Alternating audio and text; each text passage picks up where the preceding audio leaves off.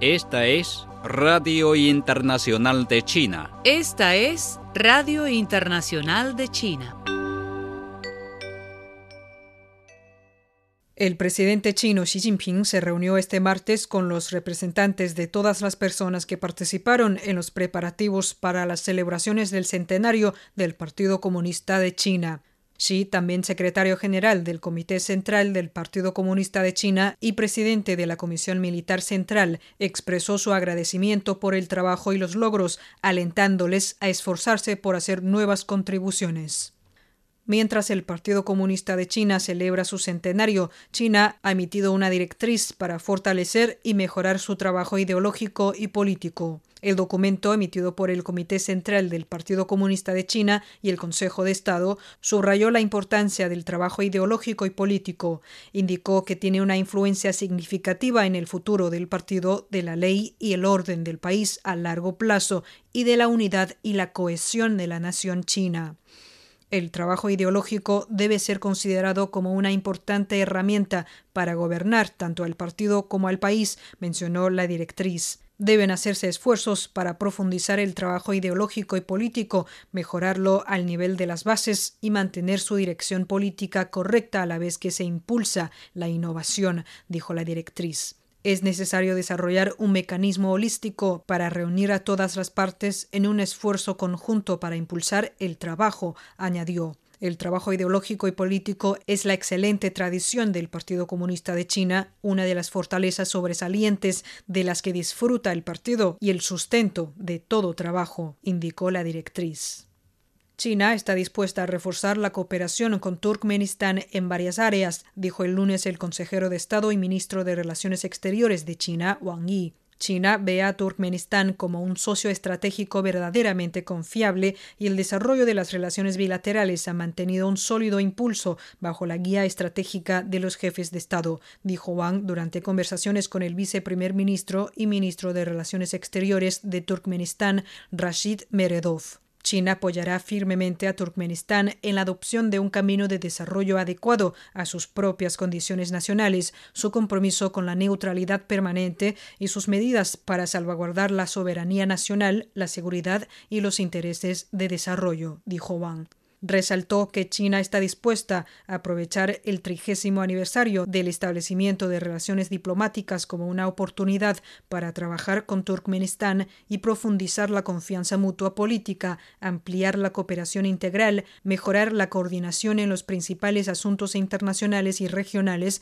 y convertir la cooperación de alto nivel en más resultados concretos que beneficiarán a los dos pueblos. El ministro detalló que China continuará suministrando vacunas contra la COVID-19 a Turkmenistán y respaldará sus esfuerzos para combatir la pandemia. China está dispuesta a intensificar la cooperación con Turkmenistán en los campos de seguridad tradicional y no tradicional y ayudar al país a salvaguardar su seguridad nacional, abundó. Wang sugirió que ambos países busquen aumentar la escala de la cooperación en el gas natural para resolver los problemas existentes, aumentar la cooperación en el procesamiento de petróleo y gas, nueva energía, energía verde y energía nuclear para que los dos países puedan forjar una asociación estratégica a largo plazo en el sector energético. Un portavoz del Ministerio de Relaciones Exteriores chino instó este lunes a ciertos países occidentales a abandonar su doble moral hipócrita y su manipulación política sobre cuestiones de derechos humanos y abordar sus propios problemas en esta área. El portavoz Chao Lijian hizo el exhorto en una conferencia de prensa diaria después de que China, Bielorrusia, Rusia y Venezuela celebraran de forma conjunta recientemente un acto paralelo virtual durante el 47 periodo de sesiones del Consejo de Derechos Humanos de las Naciones Unidas. En él se expusieron problemas de derechos humanos en países occidentales y la hipocresía de estos en cuanto a las políticas de derechos humanos. Algunas naciones occidentales, como Estados Unidos, han estado plagados de graves problemas de derechos humanos, como la discriminación racial, el trabajo forzado y la violencia armada, y han cometido crímenes, incluido el genocidio de comunidades indígenas, intervención militar ilegal y la matanza indiscriminada de civiles en otros países, dijo Chao. En lugar de rectificar sus propios problemas, Chao dijo que estos países han tenido la costumbre de sermonear a los demás como si fueran defensores de los derechos humanos e incluso han fabricado mentiras y rumores para vilipendiar a otros. Los hechos han demostrado una y otra vez que los derechos humanos son lo último que tienen en mente y que su verdadera intención es inmiscuirse en los asuntos internos de otros. Chao subrayó que los derechos humanos no significan una patente para unos cuantos países y menos aún están definidos por ideologías y valores occidentales. El criterio clave para medir los derechos humanos de un determinado país depende de si su pueblo está satisfecho o contento al respecto en respuesta a comentarios de medios de comunicación australianos de que la crítica pública más fuerte provino de China en el 47 periodo de sesiones del Consejo de Derechos Humanos de las Naciones Unidas al revisar el tercer ciclo del examen periódico universal de Australia, Chao dijo que la crítica de China es la más fuerte porque existe evidencia sólida sobre las numerosas violaciones a los derechos humanos de Australia. El portavoz se refirió a la discriminación sistemática y a los crímenes de odio contra los australianos de origen africano y asiático y otras minorías, así como contra los musulmanes y los indígenas. La parte australiana debe dejar de atacar y difamar a otros países con el pretexto de los derechos humanos, hacer un examen de conciencia y resolver bien sus propios problemas de derechos humanos, añadió Chao.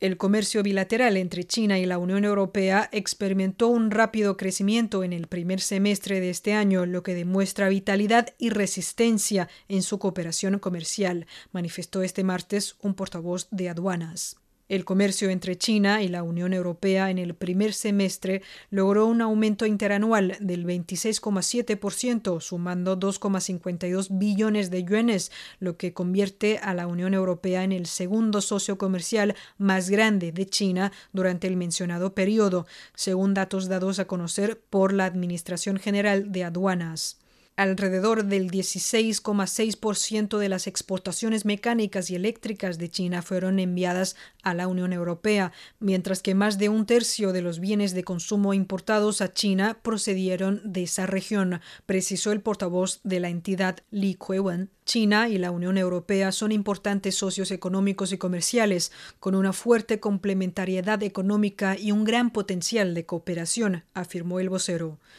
El fortalecimiento de los intercambios económicos y comerciales entre China y la Unión Europea es propicio para mejorar el bienestar de las personas de ambos lados, hacer frente a los desafíos globales y promover la recuperación de la economía mundial, agregó Li.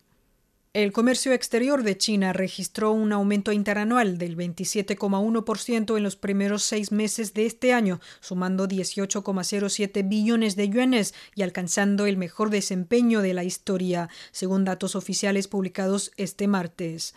El incremento marca una subida del 22,8% en comparación con el nivel previo a la epidemia en 2019, de acuerdo con lo informado por la Administración General de Aduanas. Las exportaciones crecieron 28,1% en comparación con el año anterior, mientras que las importaciones aumentaron 25,9% en términos de yuanes. Solo en junio, las importaciones y exportaciones de China subieron 22% interanual hasta ubicarse en 3,29 billones de yuanes, lo que marca un aumento por décimo tercer mes consecutivo. El comercio de China con sus tres principales socios comerciales, la Asociación de Naciones del Sudeste Asiático, la Unión Europea y Estados Unidos, mantuvo un crecimiento sólido en la primera mitad del año, indicó Li Kuewen, portavoz de la Administración General de Aduanas. Durante el primer semestre, las tasas de crecimiento del valor del comercio de China con los tres socios comerciales mencionados se situaron en 27,8%, 26,7% y 34,6% respectivamente. El comercio de China con los países a lo largo de la franja y la ruta aumentó un 27,5% interanual hasta llegar a 5,35 billones de yuanes, mientras que el comercio con los países de la Asociación Económica Integral Regional creció un 22,7% interanual, según los datos de la Administración. El comercio electrónico transfronterizo de China también mantuvo una expansión sostenida en los primeros seis meses, con un valor comercial total que logró un crecimiento del 28,6% interanual, abarcando 886.700 millones de yuanes, mostraron los datos. Para la segunda mitad del año, el crecimiento del comercio exterior de China puede ralentizarse debido a una base alta el año pasado, añadió Li, y agregó que el comercio exterior para todo el año aún mantendrá un veloz crecimiento.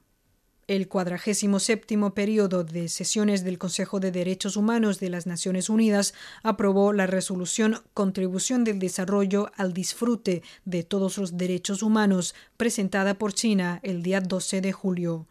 La resolución reafirma que el desarrollo tiene una contribución importante al disfrute de todos los derechos humanos. El objetivo del desarrollo es mejorar el bienestar de todas las personas. Los países deben satisfacer el anhelo de sus pueblos por una vida mejor. La resolución acoge con beneplácito los enormes esfuerzos y los importantes logros realizados por todos los países en la promoción del desarrollo sostenible y la erradicación de la pobreza. El embajador Chen Xu, representante permanente de China ante las Naciones Unidas en Ginebra, dijo al presentar el proyecto de resolución en el Consejo de Derechos Humanos de las Naciones Unidas que el desarrollo es el tema eterno de la sociedad humana y la clave para resolver todos los problemas Solo mediante un mejor desarrollo podremos promover y proteger mejor los derechos humanos. Entre otros países, Venezuela, Pakistán, Cuba y Camerún elogiaron a China por presentar este importante proyecto de resolución, agradecieron a China su liderazgo y destacaron que el desarrollo es vital para todos los países, especialmente los países en desarrollo. Sin el desarrollo, el disfrute de los derechos humanos no se puede realizar. La Feria Internacional de Comercio de Servicios de China, CIFTIS por sus siglas en inglés, una importante plataforma para el desarrollo de este sector en el país, se llevará a cabo del 2 al 7 de septiembre en Beijing, informaron este martes las autoridades del sector.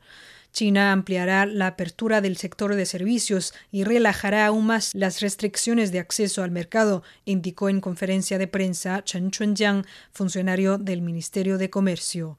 El evento abordará la apertura, cooperación y recuperación económicas globales y se enfocará en temas de actualidad como la economía digital y la neutralidad de carbono, precisó Yan Likan, jefe del Buró Municipal de Comercio de Beijing. Yen refirió que además de la sede tradicional en el Centro Nacional de Convenciones de China, algunos eventos de la CIFTIS se llevarán a cabo en el Parque Shoukan, un renovado espacio de la ciudad que anteriormente fue un sitio industrial desocupado en el distrito de Shijingshan. Hasta el martes, unas 138 organizaciones y embajadas extranjeras en China habían mostrado sus intenciones de organizar exposiciones o reuniones en la feria, de acuerdo con el funcionario. Yen detalló que el evento contará con un área de exhibición de 130.000 metros cuadrados y probablemente acogerá más de 100 foros, conferencias y negociaciones comerciales.